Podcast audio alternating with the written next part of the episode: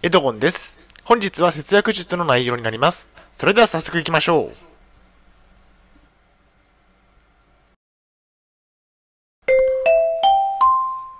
はい、HCAP チャンネルにようこそ。えー本日の内容ですが、株式、投資信託でコツコツ積み立て、利益額公開といった内容でお送りしたいと思います。前提条件がありまして、現在私は統合失調症を患っています。株式、投資信託に投資をしています。2021年当時の情報になります。大変申し訳ないのですが、ポッドキャストの方は写真が見れないのでご了承ください。それではコンテンツですね。丸1番、私が投資をしているものについて。丸2番、投資による利益額を公開。最後に本日の行動プランと終わりにがあります。ではまず丸1番の私が投資をしているものについて。まあお金はあるのかといった内容ですが、投資をするにはお金が必要です。私は精神病院に入院をしたばかりの頃はお金はほとんど持っていなくて借金ばかりでした。精神病院に入院中は節約を実践し、お金を少しずつ貯めてきました。現在は退院をして、えっと、グループホームで生活をしていますが、ここでも節約をして貯金を増やしてきました。投資を始められる最低ラインの貯金はできたかなとは思っています。えー証券会社で株式を購入ということですが、まずは株式ですが、日本株と米国株を保有しています。合計すると10銘柄以上を保有。1銘柄あたり10万円以下がほとんどで、少額で投資ができる銘柄に絞っていますね。一番利益を出しているのが米国株のアップルですね。業績も良く、株価は爆発的に上昇しています。投資資金が少なかったため、利益は少ないですが、もう少し買っておいてもよかったかなと思っていますね。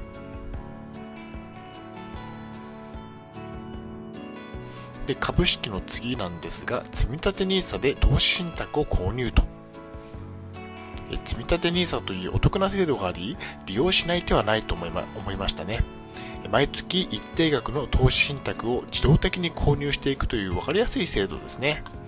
え積立 NISA を利用すれば、利益に税金がかからないため、かなりのお得になりますね。利益を総取りできるわけですね。最長で20年間積み立てができるので、現在私は40歳ですが、満期満期が60歳の時なので、いくらくらい溜まっているのか今から楽しみですね。えその他ということで、え株式と投資信託がメインですが、他にもいくつかありますね。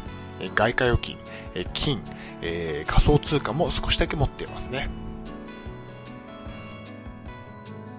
次に丸2番で、投資、投資による利益額を公開。優待券と配当金がもらえてますね。株式を保有していると、株主優待券や配当金を受け取ることができます。毎年や半年に1回など定期的に受け取れますね。優待券や配当金にはかなり助けられていますね。障害を抱えていて、メインの収入は障害年金で金額も多くないので、そこにプラスアルファの収入となっていますね。私が受け取った優待券や優待券や配当金の合計はということで、え私が受け取ってきた優待券や配当金を合計すると2万5000円以上になりますね。金額は少ないかもしれませんが、かなり嬉しいですね。現在の10倍の株式を保有できれば、この受け取れる金額も10倍になるわけですね。株式ってすごいですね。え株式投資信託の値上がりの、えー利益も出ていますね。株式や投資信託を持つメリットは、優待券や配当金だけではありません。保有している銘柄が値上がりすれば、その分、利益となって返ってきますね。100円で株式を購入して価値が120円になったら、20円の利益ですね。私の値上がり利益額はということで、利益額はなんと30万円以上ですね。現時点なのでこれから値下がりをすれば利益額もその分減ることになりますね。わずかな投資資金で30万円以上も儲かるってすごいことだと思いますね。この前、全国民に配られた定額給付金10万円がありましたが、それの3倍以上の利益になっておりますね。就労移行支援やグループホームについて、私が株式や投資信託を売却すると利益が発生します。利益が発生すればもちろん住民税を払わなければいけません。そうなると、就労移行支援やグループホームが無料で利用できなくなってしまうんですね。そうなると厄介なので、私は就労移行支援やグループホームの利用中は、株式などを売却して利益を受け取らないように予定しておりますね。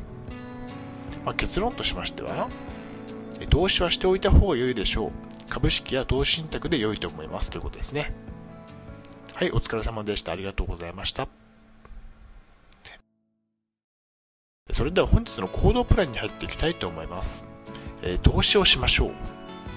利益が出れば嬉しいですね。銀行にお金を預けておくだけだともったいないですね。長期投資をしてみましょう。それでは本日の振り返りに入っていきたいと思います。本日は株式投資信託でコツコツ積み立て、利益額公開といった内容でお送りしました。丸1番では私が投資をしているものについて、丸2番では投資による利益額を公開。はい、最後に終わりにです。最後までご覧いただきありがとうございます。ブログ HCAP を3年間運営しています。Twitter もやっています。チャンネル登録、いいねボタンを押していただけると嬉しいです。また次の動画、ポッドキャストでお会いしましょう。病気の方は無理をなさらずお過ごしください。